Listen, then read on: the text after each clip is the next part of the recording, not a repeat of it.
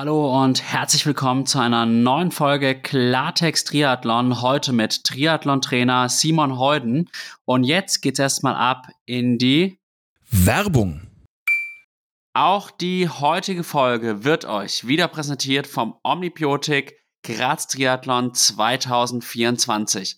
Nachdem der Omnibiotik Apfelland Triathlon in den letzten Jahren zu einem festen Bestandteil des Rennkalenders wurde, erwartet euch am 25.08.2024 der Omnibiotik Graz Triathlon.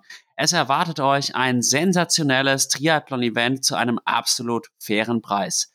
Was erwartet euch? Ihr werdet 1,9 Kilometer flussabwärts in der Mur schwimmen, dann folgt eine 90 Kilometer komplett gesperrte Radstrecke durch die Weinberge der Region Graz, und abgerundet wird der Wettkampf durch einen drei Runden Halbmarathon durch die Grazer Innenstadt.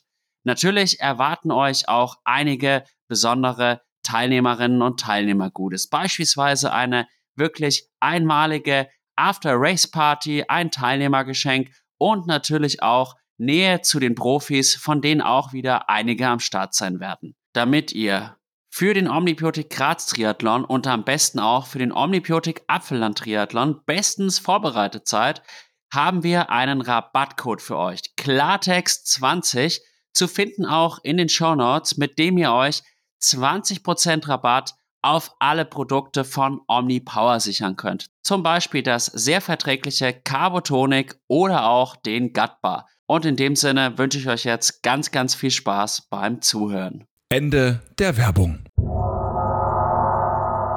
Hallo und herzlich willkommen zu einer neuen Folge Klartext Triathlon. Heute mit dem Triathlon-Trainer Simon Heuden. Schön, dass du da bist, Simon.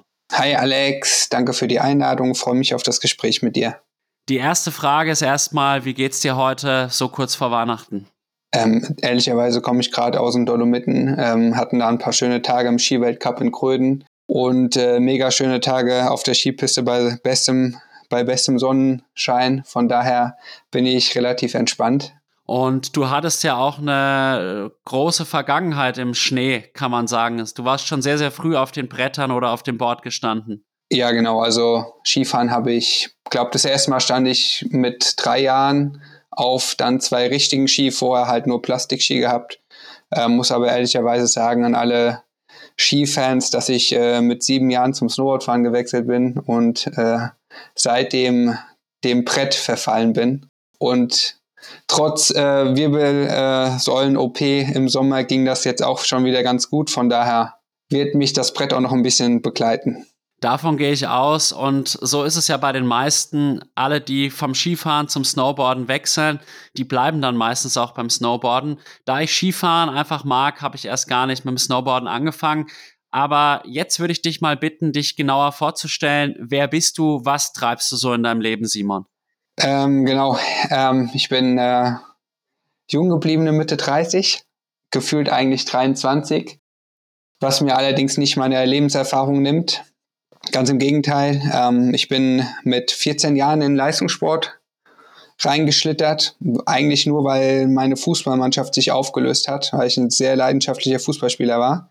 Und bin dann zum Laufsport gekommen über einen ganz, ganz kleinen Verein in Bad Kreuznach. Ich glaube, ich war Mitgliedsnummer 28 oder 29, also wirklich very small. Und habe da so zwei bis dreimal die Woche trainiert und war dann relativ schnell erfolgreich bei Landesmeisterschaften und stand da eigentlich immer auf dem Podium. Ja, und dann äh, entwickelt sich halt so eine Laufbahn dementsprechend. Man wird älter, man wechselt Vereine, man wechselt Trainer. Ähm, ich habe mich versucht, halt ehrgeizigmäßig immer weiter nach oben zu kämpfen.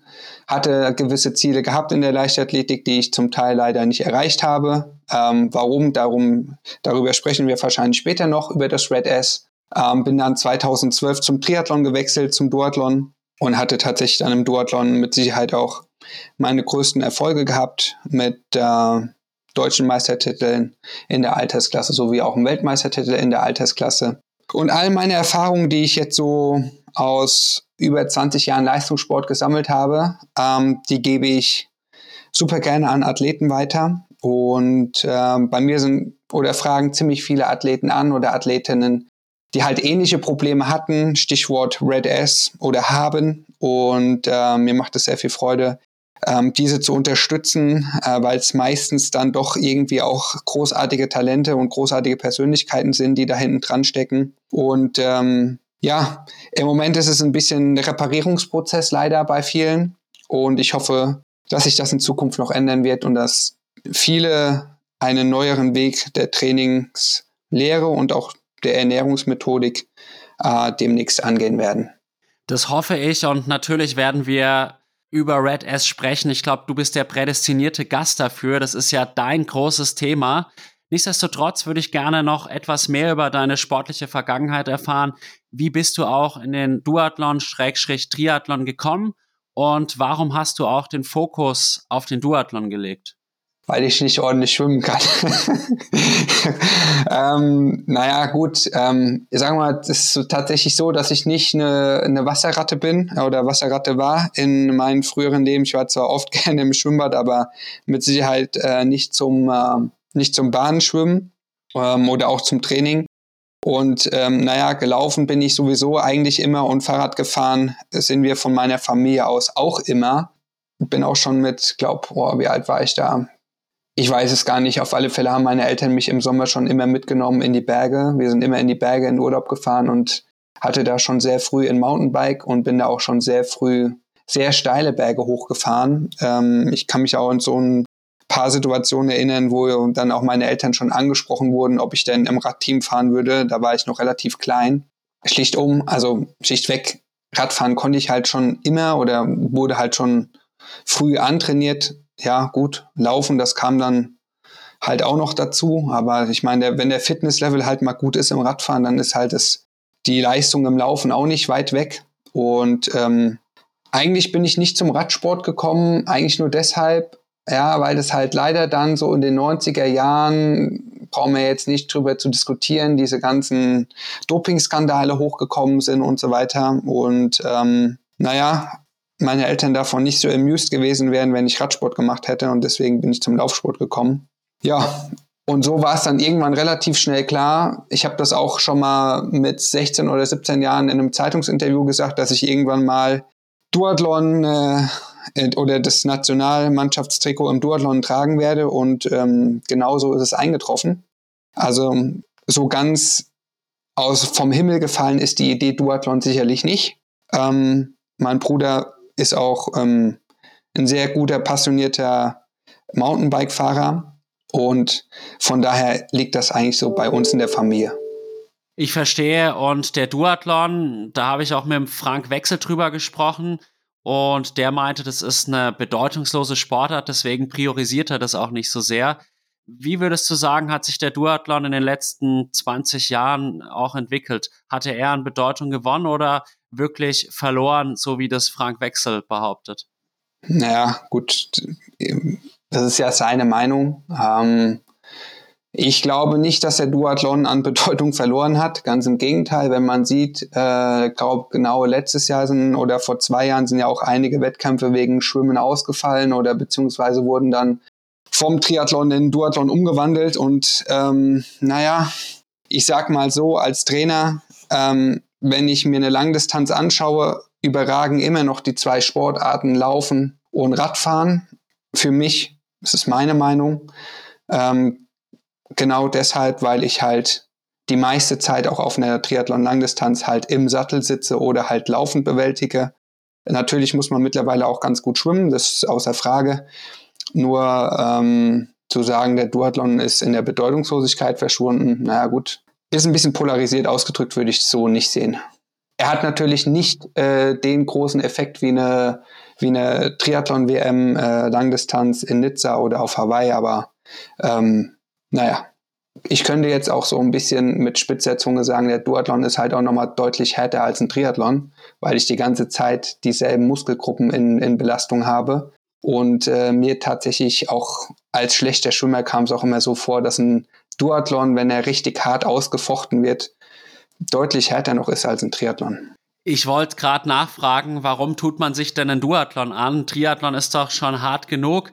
Wobei ich wirklich sagen muss, wenn ich jetzt mein Athletenprofil anschaue, der Duathlon, wenn jetzt beispielsweise mal das Schwimmen ausfällt oder so, da wäre ich, glaube ich, einer derjenigen, die am wenigsten davon profitieren, muss ich jetzt an der Stelle mal ehrlicherweise sagen. Okay, woran machst du das fest? Naja, das Laufen ist halt meine große Schwäche und ich wüsste halt nicht, wie ich meine Radstärke einsetzen sollte, nachdem ich davor schon fünf oder wie viele Kilometer sind es, zehn Kilometer schnell gelaufen bin und dann am Ende nochmal zu laufen. Das stelle ich mir doch sehr, sehr hart vor und im Schwimmen bin ich doch deutlich besser als jetzt im Laufen. Deswegen. Also okay, gut, das ist natürlich äh, eine gute Argumentation. Ja, so hat halt jeder seine Stärken und seine Schwächen. Ich meine, man sieht ja immer mehr Multisportveranstaltungen. Auch der Swim and Run äh, gewinnt ja auch äh, immer mehr. Ja, vielleicht ist Bedeutung das zu größere Wort, aber wenn man sich anschaut, äh, dass man jetzt auch in der Vorbereitung ganz gerne mal Swim and Run Wettkämpfe macht, ähm, beziehungsweise auch die immer mehr angeboten werden. Ich würde es einfach nicht so polarisierend ausdrücken, dass die eine oder die andere Sportart da in der Bedeutungslosigkeit ver, ähm, verschwindet. Ich denke einfach, natürlich ist der Triathlon aufgrund seines Hypes, ähm, den wir mit Sicherheit in der Sportart zurzeit haben oder immer noch haben, ähm, klar dominant.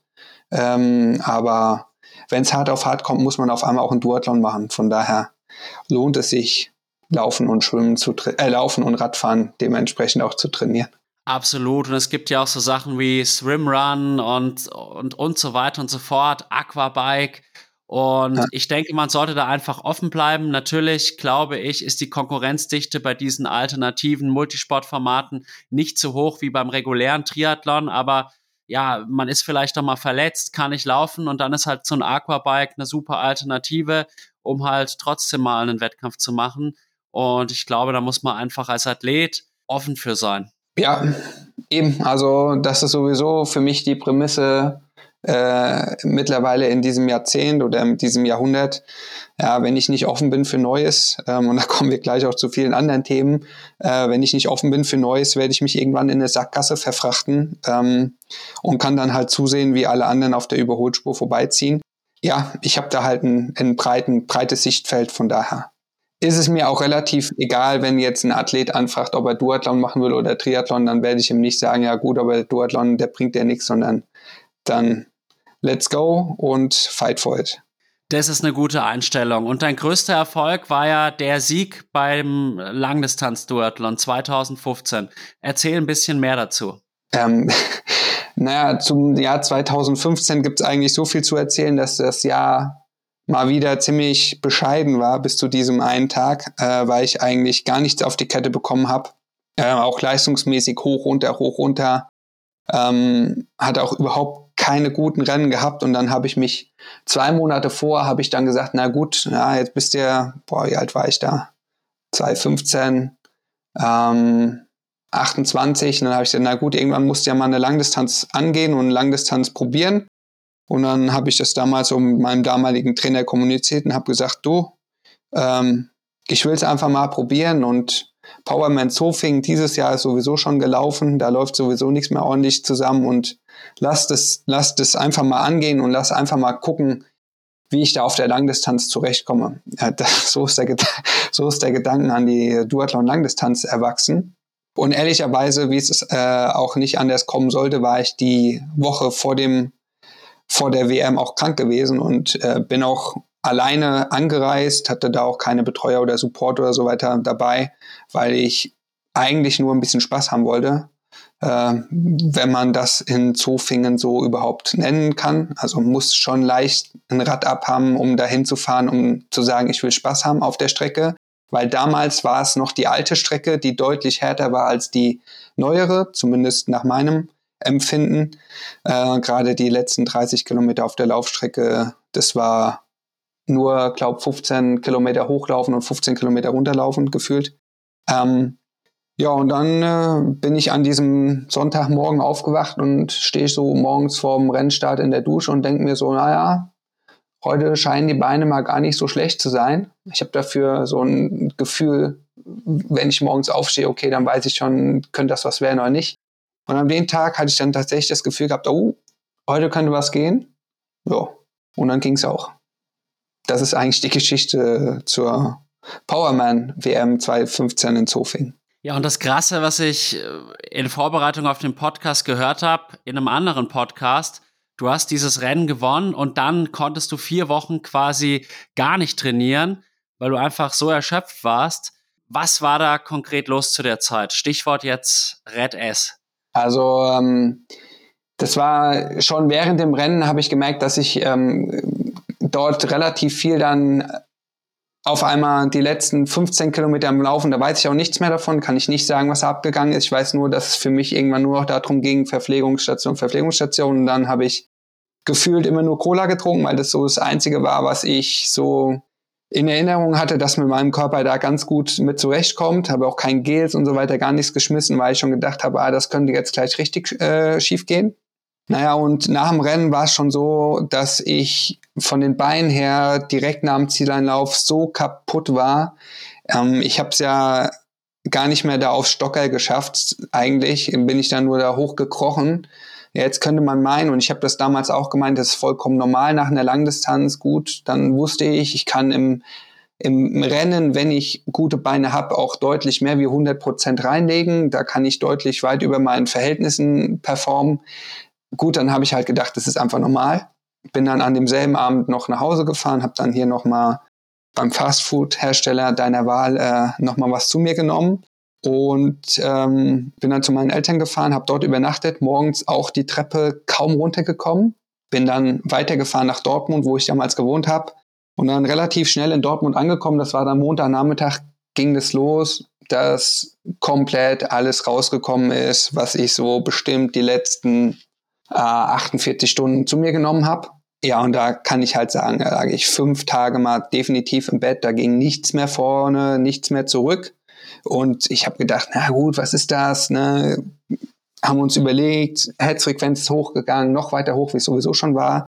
Und ähm, naja, nach den fünf Tagen ging es dann irgendwann besser und ich habe gedacht, ja, jetzt erholst du dich. Und ja, mit dem Erholen war aber nichts. Ich bin dann äh, Mitte Oktober war ich noch eingeladen ähm, oder hatten wir von Witten, von dem, meinem damaligen Verein, noch ähm, äh, fünf Kilometer Lauf gehabt und davor habe ich noch einen Cross-Duathlon gemacht. Das war aber dann erst fünf, sechs Wochen nach der WM und in diesem Zeitraum konnte ich tatsächlich keine einzige Trainingseinheit machen. Ich bin dann zu den Wettkämpfen hin, weil ich natürlich motiviert war, immer noch von Zofing, habe gedacht, ja, jetzt machst du dir auch Spaß so mit und habe dann aber auch schon in den Wettkämpfen gemerkt, dass da überhaupt, da ist null Konsistenz gewesen. Und ähm, in Vorbereitung bin ich vielleicht mal eine Woche vor einen 5-Kilometer-Lauf gelaufen und habe da gemerkt, ja, du läufst mit der Herzfrequenz, die weit ab von gut und böse ist, so 23, 24 Minuten über 5 Kilometer, wo ich dann Mitte September äh, bei einer WM über eine hügelige Strecke noch eine 33 Minuten auf 10 Kilometer angelaufen bin äh, bei der WM. Und das sind halt dann schon so Sachen, da fängst du dich dann schon an zu fragen, was da jetzt kaputt ist im Körper. Ja, die Auflösung kam dann sehr viel später, aber ähm, auch nach diesen Wettkämpfen äh, Mitte Oktober, Ende Oktober war ein Cross-Duathlon in, in Süden und dann, wie gesagt, diesem 5 Kilometer Weihnachtslauf oder Halloween-Run, glaube ich, war es in Witten, äh, habe ich mal gefühlt ein halbes Jahr wieder gar keinen Sport gemacht. Ähm, das war weder ein konstruktives Training noch ein regeneratives Training, weil einfach gar nichts mehr nach vorne und nach hinten gegangen ist. Das klingt wirklich sehr eindrücklich und ich leide da jetzt noch mit dir mit. Und damals warst du dir aber gar nicht darüber bewusst, was das sein könnte. Machst du da auch deinem damaligen Trainer einen Vorwurf oder sagst du, der konnte es auch einfach nicht besser wissen? Nee, also in dem Alter, wo ich da war, ähm, dem Trainer, dem mache ich gar keinen Vorwurf, der mich da gecoacht hat. Ähm, das Thema ist ja viel, viel, viel früher. Also klar, im Nachhinein weiß man das alles, aber das Thema ist ja viel, viel früher ähm, schon ähm, eigentlich viel präsenter gewesen, wo man ähm, wirklich im Kinder-, Jugend- oder frühen Erwachsenenbereich U23 hätte reingehen müssen und sagen müssen, hey, okay, stopp, wir müssen schauen, was die Sache ist. Ich verstehe. Wie lange würdest du sagen, hast du in deiner Karriere unter Red S gelitten? Von den 20 Jahren mit Sicherheit mal 18. Das ist heftig. Und was hat dich dann dazu gebracht, Mensch, ich muss jetzt was verändern? Oder wie bist du dann auch auf die Diagnose gekommen? Naja, das hat ja bei mir schon relativ früh angefangen. Ähm, ich war mit 16, 17, 18 schon immer laufend verletzt. Ich habe drei Monate trainiert, dann war ich verletzt. Ich hatte, glaube ich, alle ähm, Überlastungsschäden am Bewegungsapparat, die du dir halt so als Leichtathlet vorstellen kannst. Das sind Shinsplints, äh, wo man, Klammer auf, heute nicht mal so nicht mal sicher ist, dass das Schienbeinkantensyndrom war, also eine Entzündung, sondern dass das eventuell Ermüdungsbrüche waren im Schienbein. Ähm, dann Achillessehnenbeschwerden, ähm, Schleimbeutelentzündungen im, im, ähm, im Hüftgelenk und so weiter und so fort. Also ich habe schon so ziemlich alles mitgemacht. Und nachher ist das von den Verletzungen, so mit 18, 19, so beim Abitur ist das dann übergegangen, dass diese Müdigkeit schon eingegriffen hat. Und ja, dann waren schon, natürlich bin ich zum Arzt gegangen, ähm, zum Sportmediziner oder bei Kaderuntersuchungen hat man schon geschaut, okay, mal Blutwerte und so weiter. Und ich habe denen schon gesagt, ey, ich habe immer aufgrund diesen Verletzungen natürlich auch Leistungsschwankungen und ja, warum ist das so? Und da hat man ja schon angefangen zu forschen. Bei mir war es halt schon so gewesen, dass zum Beispiel so Werte wie Magnesium und der Ferritinwert und auch der Hämoglobinwert bei mir als Junge schon immer sehr, sehr niedrig waren. Und ich habe mich dann relativ frühzeitig schon mit den Blutwerten angefangen zu, äh, zu ja, mich auseinanderzusetzen, weil ich natürlich schon einen sehr großen Ehrgeiz auch hatte. Ich meine, wenn du mit 16, 17, eine 33 über 10 Kilometer läufst, ähm, und es war damals mal kurzzeitig auch Rheinland-Rekord äh, in der Altersklasse, äh, B-Jugend, da hast du natürlich schon andere Gedanken entwickelt, wo das Sportlerleben hinführen könnte. Und dementsprechend war ich schon sehr früh auch darauf gepolt, mich selbst zu organisieren und selbst Sachen herauszufinden. Naja, und auf alle Fälle kann man halt auch schon so sagen, dass ich, seitdem ich 18, 19 war, ähm, dann auch dort irgendwie immer in Behandlung war bei Ärzten. Das heißt, dieses Problem Red S ist nicht von heute auf morgen aufgeploppt, sondern die Diagnose zu dem Red S, da reden wir mal ganz easy von naja, 12, 13 Jahren. Das ist wirklich eine lange Leidenszeit und im Endeffekt hat dir das Red S ja auch ein wenig die Karriere zerstört. Jetzt aber mal für unsere Zuhörerinnen und Zuhörer auch noch mal eine Definition. Was ist denn überhaupt das Red S konkret? Wofür steht die Abkürzung? Und welche Symptome außer den genannten gibt es noch? Ich muss einmal ganz kurz noch dazwischen, weil wir reden im Moment immer und benennen das als Red S. Und es war auch früher immer als Red S so bekannt und hochgekommen. Aber es ist jetzt anscheinend kein Witz, ähm, ist mir zu Ohren gekommen beziehungsweise habe ich mich drüber auch in der Diskussion verfangen. Red S würde wohl im Australischen mehr klingen als Red Ass, also für uns übersetzt roter Arsch. Deswegen ist wohl jetzt die offizielle internationale Bezeichnung Reds. So, ich will darüber nicht nochmal die Diskussion aufmachen, weil es für mich ein unglaublicher, sorry, Bullshit ist, weil es wieder eigentlich nicht um das eigentliche Thema ist. Ähm, und ich könnte jetzt auch argumentieren, dass Reds für mich sich anhört wie Ratten. Aber gut, ähm, anderes Thema. Wie wir es jetzt hier in dem ja. Podcast halten, ob wir über Reds oder Red S sprechen, ist mir vollkommen egal. Nur für alle Hörer da draußen, ähm, damit wir international-mäßig auf einer Linie sind. Wenn ihr demnächst das Wort Reds hört, daher kommt's. Aber mir wäre es tatsächlich fast lieber, wir würden bei dem Wort Red S bleiben. Kriegen wir hin genau der Einschub. Von was sprechen wir? Es ist ein relatives Energiedefizitsyndrom im Sport. Und auch da gefällt mir so ein bisschen das Wort im Sport nicht mit all der Erfahrung, die ich habe, weil ein Energiedefizitsyndrom oder auch ein relatives Energiedefizitsyndrom kann halt auch im Alltag äh, auftreten. Es ist auf Grunddeutsch nichts anderes in einem Satz zusammengefasst wie ich verbrauche überproportional zu viel Energie und führe zu wenig hinzu. Das heißt, noch vereinfacht, ich esse einfach zu wenig für das, was ich verbrauche. Ich verstehe. Und das äußert sich dann in welchen Symptomen neben den genannten, die du schon erwähnt hast?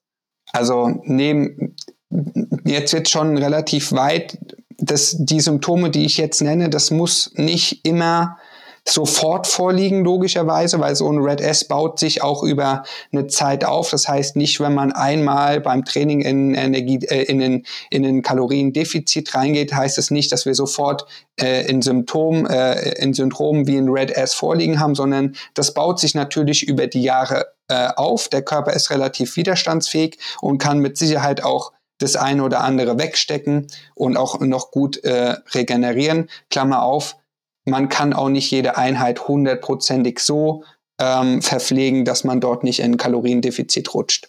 Aber man kann es steuern, dass das Kaloriendefizit oder das Energiedefizit halt nicht allzu hoch wird.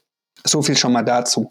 Also neben den für mich Hauptsymptomen wie Müdigkeit kommen alle möglichen Symptome dazu, die aus Hormonmängeln bestehen. Dazu gehören Kopfschmerzen, Frieren, ähm, schlechte Verdauung, Verstopfung, äh, äh, kalte Hände, kalte Füße, ähm, Muskelschmerzen, ähm, Aufdunsen, das heißt, ähm, wir, wir haben praktisch ähm, Wassereinlagerungen, es war bei mir sehr, sehr stark, äh, diese Wassereinlagerungen. Und jetzt kommt auch ein Thema oder ein Ding, was man ganz oft verwechselt, auch eine Energiedefizit kann über einen langen Zeitraum oder ein Kaloriendefizit, der zu groß ist, kann über einen langen Zeitraum zu einer ähm, ähm, Gewichtszunahme führen. Es muss nicht unbedingt gleich sein, dass man dann Gewicht verliert oder dass es ganz dünne Sportler betrifft, sondern es kann auch sein, dass wie bei mir einfach eine Gewichtszunahme von rund 15 Kilo zu ähm, ähm, stattfindet, die ich äh, zwischen meinem 19. und meinem 25. Lebensjahr drauf bekommen habe. Und das war bestimmt nicht, weil ich zu viel gegessen habe in dem Zeitraum, das ist sehr interessant, muss ich sagen, weil ich hätte jetzt natürlich erwartet, dass es vor allem bei sehr, sehr dünnen Athletinnen und Athleten der Fall sein könnte. Und ich glaube, bei vielen sehr dünnen Athleten ist es auch so, dass da ein Red S vorliegt. Aber es ist für mich höchst interessant, dass auch Red S vorliegen kann, obwohl man äh, zumindest für den Außenstehenden normalgewichtig ist. Wie erkenne ich das denn dann bei so einem Fall, bei einem Normalgewichtigen, dass der Red S hat? Also wenn du Erfahrung darin hast, machst du eine Trainingsdiagnose und dann eine Ernährungsdiagnose. Und dann weißt du schon, okay, hat er eine Ernährungsstruktur? Wie trainiert er? Trainiert er immer zu hart? Das ist auch ein, ein, eine Hauptursache, die ich bei Red S Athleten immer sehe. Da ist nicht nur die Ernährung, die nicht passt, sondern meistens ist auch ein Training da, was definitiv nicht passt, nämlich dass immer zu hart trainiert wird und auch die Grundlageneinheiten zu hart trainiert wird. Das heißt, irgendwie fehlt es dann auch an Regeneration. Ähm, es sind immer zwei Komponenten, die da schon eine gehörige Rolle spielen für mich. Und das kann ich relativ schnell schon im Gespräch rausfinden, wenn man so ein bisschen sich das Training anschaut und wie gesagt die Ernährung dazu. Und ähm, ja, ich glaube, bei vielen ist und bleibt dieses Nüchtern-Training da auch ein Hauptfaktor. Das ist interessant, weil es ja durchaus auch Trainingsansätze gibt, die das Nüchtern-Training propagieren. Ich denke da auch zum Beispiel an den Dr. Feil, der da sehr, sehr viel wirbt und auch insgesamt eine relativ kohlenhydratreduzierte Ernährung empfiehlt und dann nur in den letzten ein bis zwei Wochen vor dem Wettkampf auch eine erhöhte Kohlenhydratzufuhr empfiehlt. Ja, das ist sein spezieller Ansatz. Er kann das gerne so machen. Ich sage dazu nur Folgendes. Ähm, jeder, der da draußen unterwegs ist in diesem Bereich, hat eine gewisse Verantwortung. Auch eine Verantwortung gegenüber Sachen, die man so propagiert. Und fairerweise müsste man dann schon dazu sagen, dass das vielleicht mit dem einen oder anderen Athleten möglich ist. Vielleicht funktioniert das auch da, gar keine Frage. Aber die Frage ist, ähm, funktioniert das mit dem Großteil der Athleten oder Athletinnen? Und da muss ich immer sagen, Vorsicht, ähm, bei all den Sachen, die da draußen so propagiert werden, ähm, die ein bisschen radikal sind, und es ist für mich ein radikaler Ansatz, gar keine Frage, weil Kohlenhydrate braucht der Mensch, äh, um zu überleben, genauso wie Fette und Proteine. Und äh, gerade Sportler brauchen Kohlenhydrate. Und ähm, für mich ist eine Kohlenhydrat kohlenhydratarme ähm, Ernährung, also ein Low Carb, was ich auch lange Zeit gemacht habe, mit Sicherheit ein Hauptfaktor dafür, dass man ins Übertrainingssyndrom stürzt. A und B, eventuell dann gleichzeitig ein Red S-Syndrom mitentwickelt und das nicht nur unerhebliche gesundheitliche Schäden hervorrufen kann, die auch nicht so super schnell äh, dann wieder zu heilen sind. Ähm, und da kann ich nur appellieren an jeden, ähm, der sowas propagiert, dementsprechend auch verantwortungsvoll mit so Aussagen umzugehen und dann auch dementsprechend eine Einschränkung zu machen und auch ganz klar zu sagen, das kann ein Ansatz sein, aber es kann sein, dass dieser Ansatz nur bei sehr wenigen Athleten und Athletinnen funktioniert. Gibt es denn auch langfristige Folgen von einem Red S? Ja, da bin ich schon mal fest davon überzeugt, dass es die gibt. Bei mir hat es ja das komplette Hormonsystem sich einmal gedreht gehabt. Das heißt, ich war in einer Schilddrüsen, massiven Schilddrüsenunterfunktion. Klammer auf, keine Hashimoto, Klammer zu, weil Antikörper nie ähm, äh, im Blut nachgewiesen werden konnten. Übrigens ein Hauptfaktor, warum ich dann mich tatsächlich mit dem Thema Ernährung und dann auf das Thema Red S gestoßen bin. Und dann gibt es noch ein anderes Thema, was auch mit den Hormonen zu tun hat. Ähm, das ist die Nebennierenschwäche. Dort werden praktisch die Stresshormone produziert. Und bei mir war es so gewesen, dass irgendwann ähm, dieses überlebenswichtige äh, Hormon Cortisol ähm, gar nicht mehr produziert werden konnte, weil die Nebenniere einfach derartig erschöpft war. Und natürlich hat das langfristige Folgen, weil wer weiß schon, wie sich solche Organe erholen nach so einem, ich nenne es mal in Anführungszeichen, Zusammenbruch. Und deswegen ist ein Red S, was ich über Jahre entwickle, nicht innerhalb von einem, zwei oder drei Monaten zu wegzuradieren aus dem Leben. Und die Frage ist, ob man danach nochmal an seine alte Leistungsstärke herankommt das kann funktionieren, das kann aber sicherlich auch nur dann funktionieren, wenn danach alles hundertprozentig korrekt läuft. Und da brauche ich dann schon jemanden, ähm, der da schon Ahnung hat, weil diese, ähm, ich sag mal, allgemeinen Trainingsempfehlungen und allgemeine Ernährungsempfehlungen hier eventuell nicht mehr greifen. Ja, und das ist ein sehr subjektives Training dann letztendlich. Ähm, betreue gerade auch eine, eine ganz hervorragende, talentierte Triathletin mit 16 Jahren. Und ähm, da weiß ich, wir sind tagtäglich ähm, in, in Kontakt und versuchen hier praktisch sie wiederherzustellen. Ähm, und es dauert jetzt auch schon, ja, weil so, ein so ein Herstellungsprozess, so ein Heilungsprozess hat immer Höhen und Tiefen. Das geht halt manchmal drei Schritte vor und dann geht es nochmal einen Schritt zurück. Das ist halt alles nicht ich sage halt immer, der Mensch ist keine Maschine. Ja? Das ist nicht einfach so, ich fahre den Auto, das Auto mal äh, mit dem Motorschaden um die Ecke, äh, fahre dann in die Werkstatt, setze zwei neue Kolben ein oder ein paar neue Ventile und alles ist wieder äh, perfekt, sondern das kann halt unter Umständen deutlich länger dauern. Und ja, die langfristigen Folgen sind definitiv mit Sicherheit auch ähm, dort, wenn man es nicht dann wirklich hundertprozentig aushält.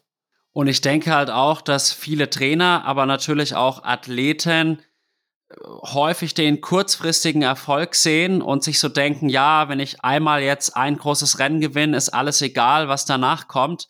Aber im Endeffekt kann es ja trotzdem sein, man gewinnt große Rennen, weil man halt wirklich sich an der kompletten Grenze bewegt und letztlich zehn Jahre später ist man dann eine Art Frack. Ja, so könnte man das formulieren. Und das muss ich halt wirklich sagen, das kann es halt eigentlich nicht sein. Und deswegen wollte ich dich auch fragen, wie du jetzt zu dieser Aussage Fit or Fact stehst, die ja auch von sehr renommierten Triathleten des äh, Deutschlands so immer mal wieder propagiert werden. Ja, ich weiß, woher de der Ausdruck kommt. Ähm, ich möchte dazu eigentlich gar keine Stellung nehmen. Weil ich muss da ganz ehrlich sagen, da habe ich einen komplett anderen Coaching-Ansatz. Ähm, und ähm, für mich ist ähm, im Hochleistungssport ähm, gehören für mich andere Schlagwörter hinzu oder dazu als die zwei, die zwei Begriffe. Welche zum Beispiel? Welche würdest du priorisieren?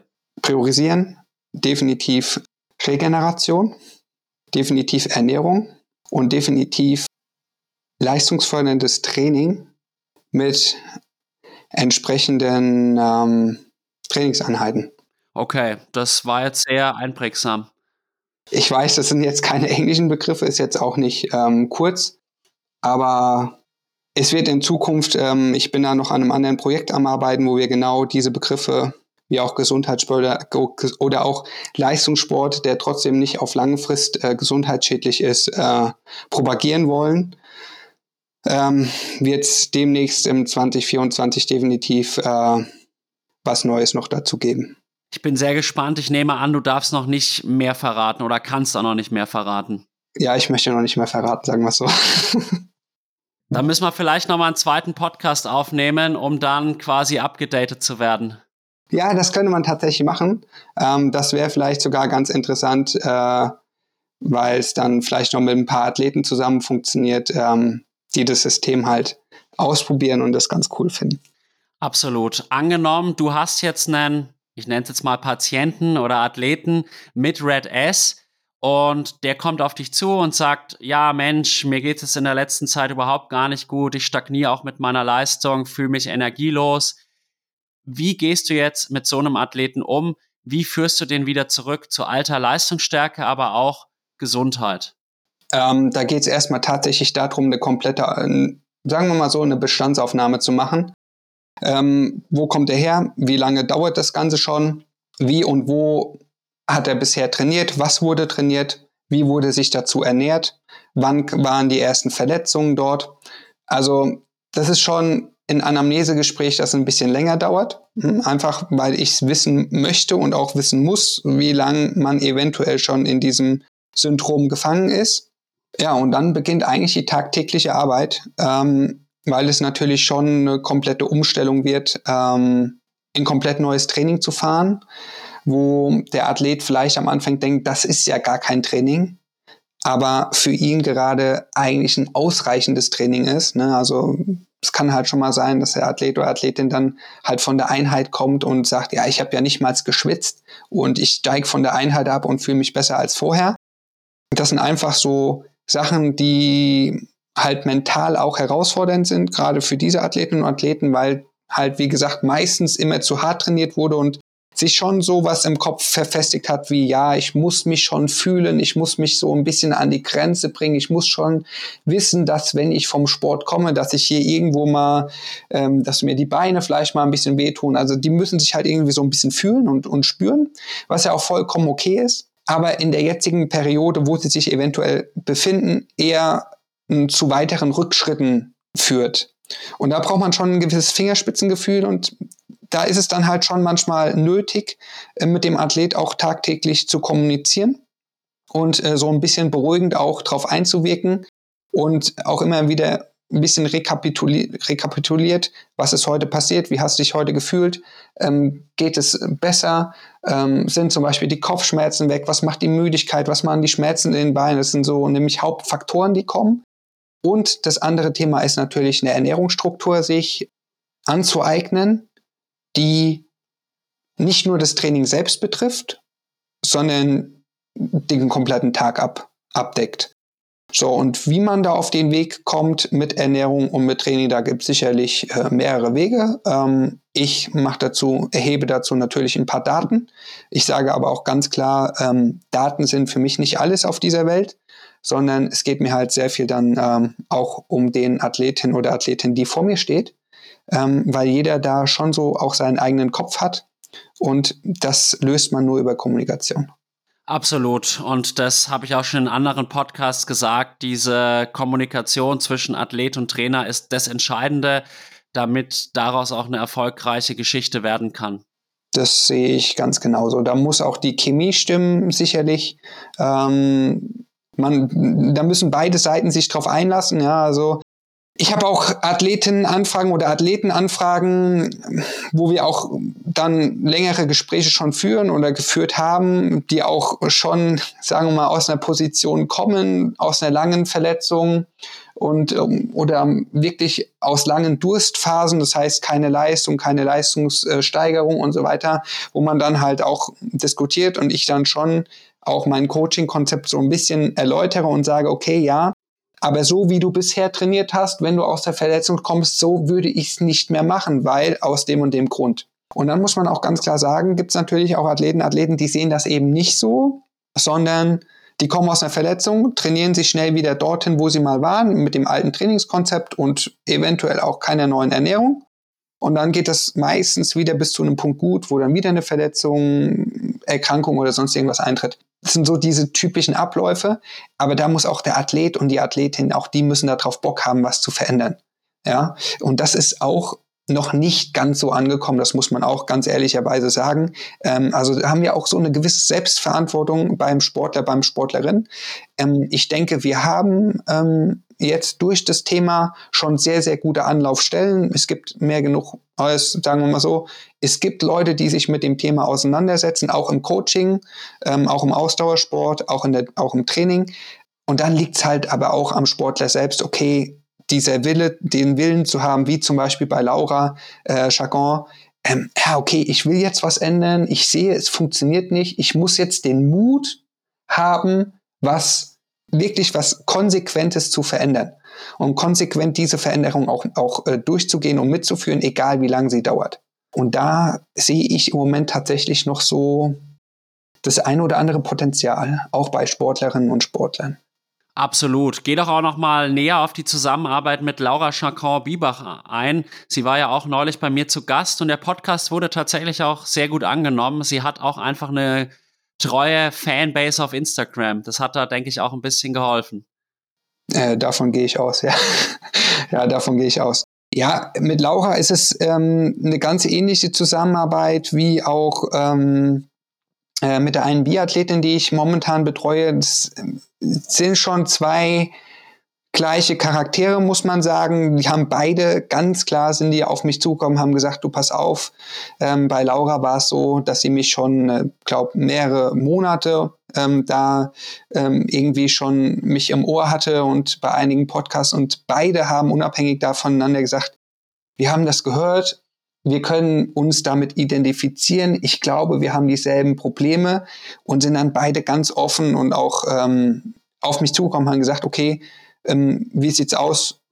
Kannst du uns da helfen? Und ähm, das ist natürlich für mich als Coach unglaublich ähm, in Anführungszeichen einfach dann äh, mit solchen Athletinnen dann auch zu arbeiten, die halt hier offen sind und sagen, okay, pass auf, wir wollen was verändern, äh, wir wollen dieses Projekt einfach mit dir äh, oder wir wollen dich in diesem Projekt mit dabei haben. Und ähm, das freut mich dann auch da, ja, einfach tagtäglich auch mit, den, mit diesen Sportlern zu arbeiten, weil es einfach auch da eine Freude ist, äh, wenn man jetzt auch sieht, wie bei Laura, ähm, dass es halt wirklich mit weniger Training und deutlich weniger intensivem Training auf einmal wirklich weiter nach oben geht. Und ähm, ja, ich glaube, so positiv wie sie gerade drauf ist, äh, das freut dann natürlich einen auch als Trainer. Und dann ist natürlich auch die Motivation dementsprechend äh, für die Zukunft gegeben. Absolut. Und ich habe da auch noch mehrere Gedanken, so ganz allgemein, jetzt nicht unbedingt in Bezug auf Laura.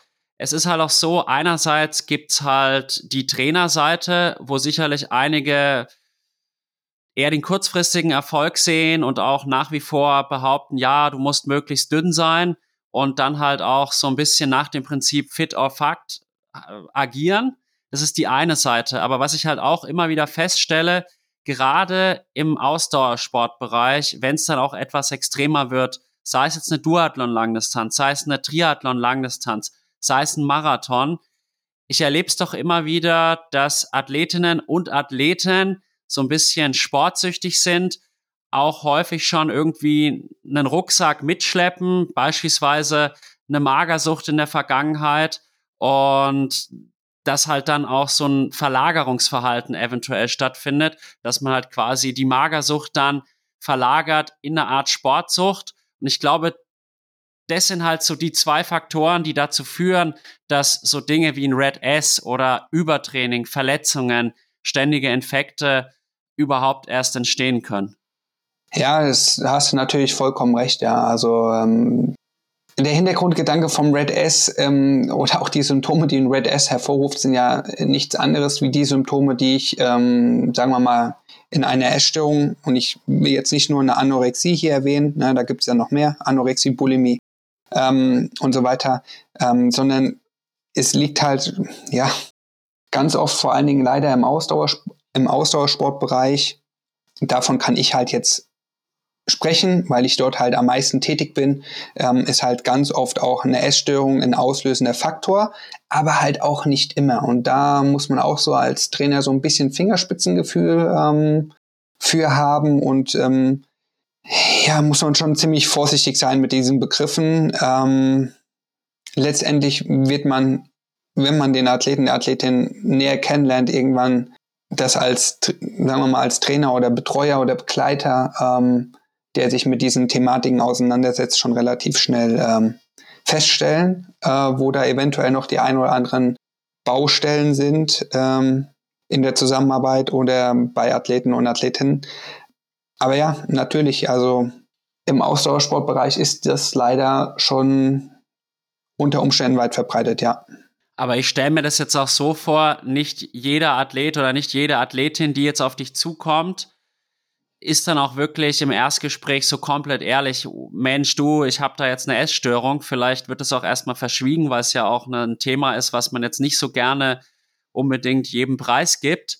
Und was ich auch noch ergänzen wollte, es muss ja nicht nur eine Essstörung sein, es gibt ja auch andere mentale Probleme, Depressionen und so weiter. Und ein Ironman, das ist halt auch eine Erfahrung, wo man sich ganz besonders spürt, auch irgendwie einen gewissen Schmerz erlebt und das klingt jetzt ein bisschen ähm, masochistisch, aber Schmerz verbinde ich halt auch irgendwie ein bisschen mit Leben. Und für mich ist halt auch, das gebe ich auch hier offen und ehrlich zu, so Sport auch ein bisschen eine Psychotherapie. Das merke ich auch immer, wenn das halt wegfällt. Und ich glaube, der Aspekt spielt da auch noch mal rein. Ja, ganz sicher. Kann ich dir mit Sicherheit nur zustimmen. Und am Ende des Tages, und da sind wir dann halt wieder bei der Kommunikation, Trainer, Athlet, kommt es da auf ein subjektives Empfinden an und dann spielen Daten, die ich zwar vielleicht erhebe, ähm, in dem Moment und auch äh, was eventuell in irgendwelchen schlauen Triathlon-Büchern äh, drinsteht für Trainingspläne, was ich unbedingt machen muss für die Langdistanz, ähm, äh, eine ganz untergeordnete Rolle. Das stimmt, dem kann ich mich nur anschließen. Ja, und da ähm, sind wir bei einem Thema, wo ich halt dann wieder sage, ja, natürlich theoretisches Wissen ist gut. Natürlich muss man auch als Trainer wissen, was man macht und was man mit welchem Training erreicht, aber manchmal sind Theorieansätze halt nur Theorieansätze und ähm, auch Studien nur Studien. Und ähm, letztendlich der Mensch, der vor mir steht, ähm, der passt vielleicht nicht zu der Studie A, B, C, sondern der passt zur Studie XYZ, die vielleicht noch gar nie gemacht wurde. Und dann beginnt eigentlich die eigentliche Arbeit eines Trainers, nämlich auf den Sportler und auf die Sportlerin einzugehen und da äh, herauszufinden, was braucht er. Genau. Und wie machst du das jetzt konkret? Mit mach's an einem Beispiel fest, bitte. An einem Gespräch. Gespräch. Einfach immer, ja. Genau. Im Gespräch offen sein, dem Sportler zeigen, hey, pass auf, wir haben jetzt keine fixierte Sprechzeit, die ist maximal auf eine Stunde festgelegt. Das funktioniert nämlich in dem Fall hundertprozentig nicht, ähm, sondern dem Sportler hier in gewissen Vertrauensbasis äh, zu geben und auch vielleicht mal aus seiner eigenen Vergangenheit zu erzählen und zu sagen, hey, pass auf, du kannst zwar den Weg jetzt so weitergehen, aber auf der anderen Seite, ich habe es natürlich jetzt einfach, weil ich aus meinem eigenen Erfahrungsschatz halt Dinge auf den Tisch legen kann, die dann auf der anderen Seite vielleicht doch zum Nachdenken anregen. Und ähm, da habe ich halt aufgrund dieser, dieser Story, die ich durchgemacht habe, halt einen gewissen Vorteil, wo ich halt mit dem Athlet super drüber sprechen kann, ja. Und ich war halt in vielen Situationen selbst drin. Ja, wenn man abends zu Bett geht und man weiß nicht, wenn man morgens aufwacht, in welcher Tagesverfassung man ist, ob man überhaupt trainieren kann und so weiter, diese Unsicherheit, ich meine, da habe ich halt eine gewisse Authentizität, weil ich weiß, wie es ist. Und dann kann ich viele Athleten auch verstehen. Und ähm, da ist natürlich dann schon eine Gesprächsbasis geschaffen, ähm, wo man schon sich für weitere Sachen, äh, weitere Dinge, weitere Sachen öffnen kann. Und da gibt's auch, hier gibt's keinen vorgeschriebenen Gesprächsablauf oder vorgeschriebene, vorgeschriebenes Skript, sondern das muss halt so in einem Gespräch passieren.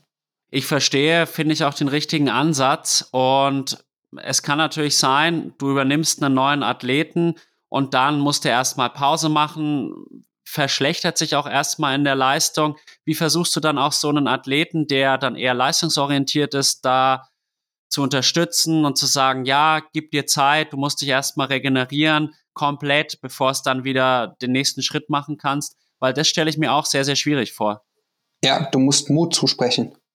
Du musst Mut zusprechen. Natürlich schaue ich mir an, was machen die Athleten dann tatsächlich wirklich. Am Anfang ist es halt schon ein großes Problem, weil wer aus einem großen Trainings- oder intensiven Trainingsumfang kommt, da habe ich ja eben schon gesagt, es ist unglaublich schwierig, den dann ordentlich zu bremsen. Ja, und auch da wieder Coaching-Ansatz. Man muss genau rausfinden, wann gebe ich dem ein bisschen Peitsche. Das heißt, wann darf er sich vielleicht mal in der Woche kurz ausbelasten ja, und wann ist dann wieder die nötige Regeneration fähig. Ähm, allerdings ist es halt auch so, dass wenn sich mal ein Athlet oder Athletin, die dann bei mir wirklich anfangen, sich coachen zu lassen, zu trainieren, die wirklich schon in diesem Sumpf von Energielosigkeit und Leistungsverlust äh, gefesselt sind oder gefangen sind, dass die dann irgendwann mal wieder in der Trainingseinheit überziehen und der Körper aber dann schon wieder oder die mittlerweile so ein Gefühl für den Körper aufgegeben haben, dass der Körper denen auch dann direkt die in Anführungszeichen richtige Reaktion zeigt, nämlich ist es eigentlich eine negative Reaktion, weil dann reden wir von diesem Rückschritt. In altem Muster meinen, Müdigkeit kommt wieder mehr, Kopfschmerzen kommen wieder mehr, äh, dies, das, an, an Symptomen kommen wieder mehr. Ja, und dann auch hier wieder Gespräch, Athlet, Trainer, wenn der Athlet mir das natürlich berichtet, was er dann irgendwann tun wird, ähm, ja, dann kann ich halt wieder auch darauf hinweisen und sagen, ja, schau mal, vor zwei Tagen hast du die und die Einheit gemacht, guck mal, Vorgabe war das, gemacht hast du das, Symptome sind jetzt die, Conclusion daraus ist, wenn es davor die komplette Woche super gelaufen ist mit, mit, wenig, mit wenig Intensität, dann kann man auch das schon so hinbiegen, dass der Athlet selbst darauf kommt.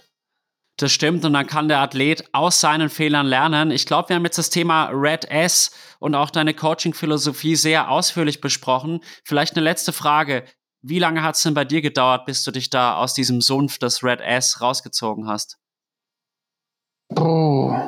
Also das war mal mindestens zweieinhalb bis drei Jahre. Ähm, ich bin froh, dass ich jetzt gut die Wirbelsäulen-OP im Sommer, es hat jetzt natürlich war nicht gut für mich, weil ich halt jetzt sowieso ein bisschen gehandicapt bin äh, in sportlichen Ausführungen. Aber sag mal, dieses Jahr 2023 war zum ersten Mal wieder das Jahr, wo mir Sport machen auch Spaß gemacht hat. Wo ich auch gemerkt habe, die Form kommt, wo ich gemerkt habe, okay, Gewicht geht ganz, ganz easy runter, wo ich auch selbst gemerkt habe, okay, ich habe schon wieder auch Power in den Beinen. Und das hat jetzt bestimmt gedauert, boah, wann habe ich den letzten Wettkampf gemacht? 2018, ja, schon sogar eher fast Richtung vier Jahre. Wow, das ist wirklich eine sehr, sehr lange Zeit, aber Respekt, dass du da auch diese Geduld so bewiesen hast. Und machst du jetzt noch sportlich irgendwelche Wettkämpfe in nächster Zeit oder im nächsten Jahr? Ja, wie gesagt, die Wirbelsäulen-OP hat da halt jetzt sein, da ein bisschen was dazugetragen. Ähm, deswegen habe ich jetzt nichts geplant. Für mich steht es halt tatsächlich auf dem Schirm, dass ich mal irgendwann wieder laufen kann. Ähm, gut, Snowboardfahren geht einigermaßen, aber halt auch nicht so, wie es mal früher der Fall ist. Radfahren geht Gott sei Dank ohne Probleme und da müssen wir jetzt einfach zusehen oder ich muss zusehen, dass ich äh, mich so hinstelle, dass ich mich einfach wieder ordentlich bewegen kann und mal einen ordentlichen Trainingsrhythmus hinbekomme und dann mache ich mir irgendwann mal Gedanken über das, was ich mal noch machen möchte. Natürlich habe ich noch so ein paar Traumziele. Auf der anderen Seite äh, bin ich mittlerweile auch so ähm, vom Kopf her so gechillt, dass ich mir daraus keinen Stress mehr machen werde. Sondern was kommt, kommt. Und was nicht kommt, kommt nicht. Dafür öffnen sich halt irgendwo wieder andere Türen. Das ist eine sehr, sehr gesunde Einstellung und ich glaube, du hast einfach viel durch deine langjährigen Beschwerden gelernt und so muss man's machen. Du bist da, glaube ich, auch ein Beispiel für viele andere Athletinnen und Athleten, wie man sich aus so einem Sumpf wieder herausziehen kann. Und du bist natürlich in deiner Funktion als Trainer selbstständig, aber du arbeitest auch beim MRRC München und dadurch haben wir ja auch eine Connection. Wir haben uns ja tatsächlich auch schon mal persönlich gesehen. Ich glaube zwar nicht, dass du mich noch so bewusst in Erinnerung hast, um ehrlich zu sein, äh, und bist da auch noch beim MRRC leitend tätig jetzt in der Triathlon-Abteilung. Vielleicht kannst du da auch noch ein paar Worte zu verlieren. Genau, also ich ähm, habe beim MRRC eigentlich angefangen im Januar mit dem Athletiktraining äh, eigentlich für die Liga. Ich glaube auch deswegen haben wir uns äh, damals kennengelernt ähm, und bin dann ja über zwei, drei Anfragen dann letztendlich äh, über einen zweiten Vorstandsposten zum sportlichen Leiter Triathlon ähm, gewechselt. Ähm, was ich auch sage, dass ich da nicht angestellt bin, sondern das ist eine, eine ehrenamtliche Tätigkeit, ähm, die wir da alle im Vorstand erbringen. Ähm, als Trainer natürlich mit der Übungsleiter ähm, Pauschale abgegolten. Genau, bin zum MRC gekommen, das hatte ich dir auch schon mal erzählt gehabt, ähm, weil ich den Verein einfach in München noch im Kopf hatte von der ersten Bundesliga, ähm, weil da ja mal eine sehr gute Ligamannschaft bei den Herren und bei den Frauen äh, bestand. Und ähm, habe dann, als ich nach München gezogen bin, im März 2022 einen neuen Verein gesucht. Und ja, bin dann so zum MRC oder auf den MRC gestoßen. Genau, das ist eigentlich schon äh, Ende der Geschichte. Und ähm, ja, bin jetzt ähm, sehr, sehr froh, dass die, dass die Damen da in die Regionalliga aufgestiegen sind. Letztes Jahr eine ziemlich bravouröse Leistung ähm, abgelegt haben und ähm, bin echt auch ähm, erstaunt und überrascht, ähm, welche Resonanz das gebracht hat, dass wir da von außen oder was heißt von außen, aber hier durch neue Mitglieder auch bekommen, neue Mitgliederinnen, vor allen Dingen, die auch Bock haben, da in der Regionalliga zu starten nächstes Jahr. Und da freue ich mich schon wirklich mit dem Frauenteam. Ähm, das könnte, könnte eine, eine gute Nummer werden. Absolut. Und ich bin auch ein totaler Liga-Fan. Ich bin dieses Jahr, glaube ich, sogar bei vier Rennen in Bayern und Landesliga gestartet. Und ja, jeder, der jetzt hier zuhört und Bock auf Triathlon hat, dann einfach auch mal in der Liga starten. Das ist auch vom Leistungsniveau noch mal ein bisschen höher. Und man hat auch mal eine Windschattenfreigabe, andere Renndynamiken und macht einfach Spaß. Und in dem Sinne würde ich sagen, egal ob jetzt in München, Würzburg, Hof oder was weiß ich, einfach auch mal schauen, ob ihr einen Ligastart euch vorstellen könnt. Ja, dem kann ich nur zustimmen. Also ich bin tatsächlich so auch meine ersten Triathlonrennen damals für Witten haben in der, in der Liga stattgefunden. Ah ja, wie du schon sagtest, man hat direkt gute Konkurrenz. Die Felder sind echt dicht beieinander. Und es ist einfach ähm, da nochmal so ein bisschen, ja, es ist einfach ein bisschen anders wie, wie ein Mitteldistanzrennen oder wie ein Langdistanzrennen. Und ich kann es auch jedem wirklich für die Vorbereitung auf eine Mittel- und auf eine Langdistanz einfach nur auch mal empfehlen, da so ein Rennen zu machen. Ähm, das ist für mich eins der besten Trainings, die man sowieso machen kann. Und ähm, ja, in einem Team hat man nochmal eine andere Dynamik, ähm, kommt auch diesem ganzen Triathlon, wo ja viel auf ja, Individualsportler immer abgestellt wird, ähm, bekommt das Ganze eine andere Dynamik. Absolut. Und da gibt's ja so coole Formate, wo man sich dann auch gegenseitig beim Laufen zieht und so weiter, wo man sich dann auch beim Radfahren entsprechend unterstützen muss, immer Rücksicht nehmen muss auf das schwächste Glied. Und ich glaube, das kommt im Triathlon schon manchmal zu kurz. Und deswegen ist es schön, dass es halt auch die Liga gibt. Und ich glaube, der ein oder andere sollte da auch noch mehr seinen Fokus drauf legen. Und jetzt würde ich mich in dem Sinne bei dir herzlich bedanken für deine Zeit. Simon, war ein total angenehmes, kurzweiliges Gespräch. Hast du noch irgendwie letzte Worte an unsere Zuhörerinnen und Zuhörer oder noch eine abschließende Frage an mich? Ich glaube, ich habe für heute alles gesagt. Bedanke mich nochmal für die Einladung zum, zu dem Gespräch, Alex. Äh, bin gespannt, ob wir es tatsächlich nochmal zusammen schaffen, eventuell mit dem neuen Projekt. Das wäre vielleicht tatsächlich eine Mega-Geschichte dann nochmal. Ähm, ich kann an alle nur sagen, ähm, kommt gut ins neue Jahr 2024 und ähm, geht sehr verantwortungsbewusst mit eurem Körper um, ähm, denn den hast du nur einmal. Amen.